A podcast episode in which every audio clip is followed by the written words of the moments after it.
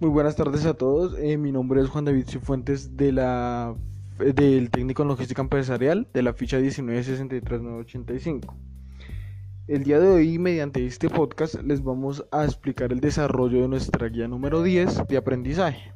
Para esto me encuentro con mi compañero Miguel Bustos y desarrollaremos este podcast dividido en dos partes. La primera, iniciando conmigo, en la explicación de una, del punto 3.3 de la guía, que es una matriz de indicadores, y en la segunda parte él explicará la batería de indicadores. Para el desarrollo de nuestra actividad eh, teníamos que tener una empresa base o de estudio.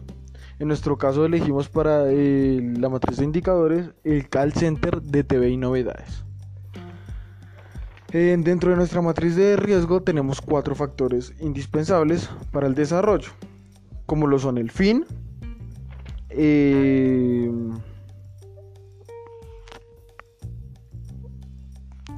el propósito, los componentes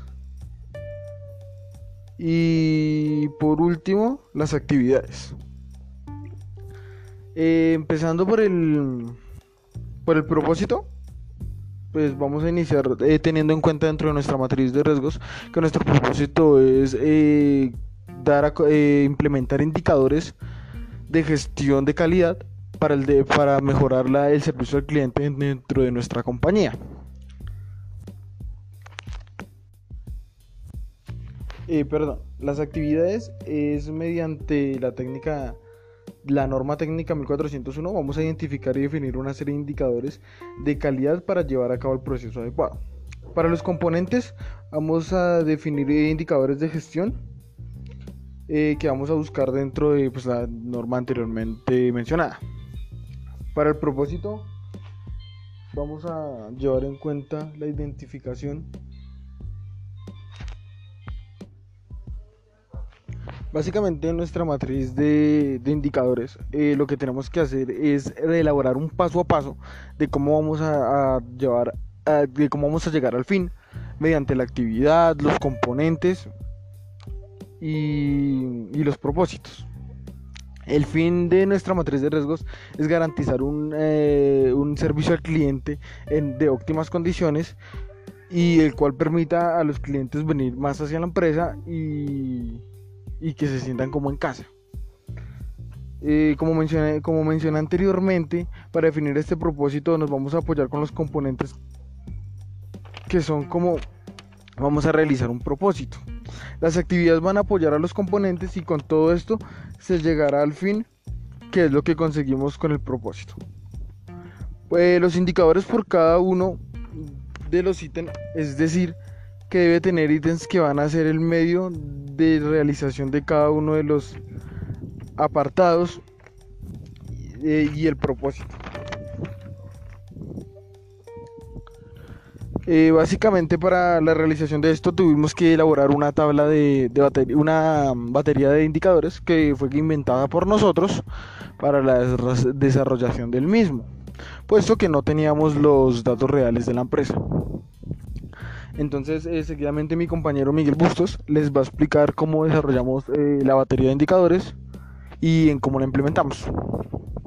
básicamente un ejemplo de de, cada uno de estos eh, también se basaba en cuatro cosas, que era por ejemplo eh, del puesto de verificación, de por ejemplo el componente de la actividad, eh, también un supuesto, que el supuesto es algo malo que pueda ocurrir por lo cual no se pueda llevar a cabo el, bien sea el componente o la, o la, o la, ¿qué?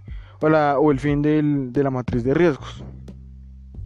Eh, también tenemos eh, como unos indicadores para los indicadores, lo cual suena un poco redundante, pero nos lo pedía nuestra tabla otorgada por nuestro instructor.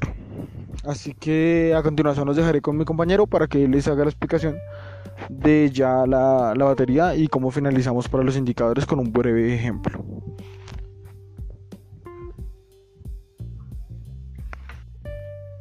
Eh, bueno, buenas tardes, mi nombre es Miguel Ángel Bustos Quecán, eh, aprendiz del SENA de logística empresarial. Eh, bueno, nosotros utilizamos una batería de indicadores creada por nosotros mismos, por ejemplo. Si me dicen que tengo si a mí me dicen que tengo que un número de reportes de llamadas negativas, tengo que hacer una, una operación que son 500 dividido por 1250 unidades de total de llamadas. Ese resultado me da 0,4 y ese, y ese resultado lo multiplico por 100 para sacar un porcentaje. El porcentaje que me da es 40%, es decir, que nuestro indicador eh, se pueden realizar mejores con base en este resultado. Usando otros marcadores también como tales también eh, damos un número de horas de formación realizadas en la capacitación de la misma norma de la misma norma 1004 eh, por un número total de empleos. Número total de empleos.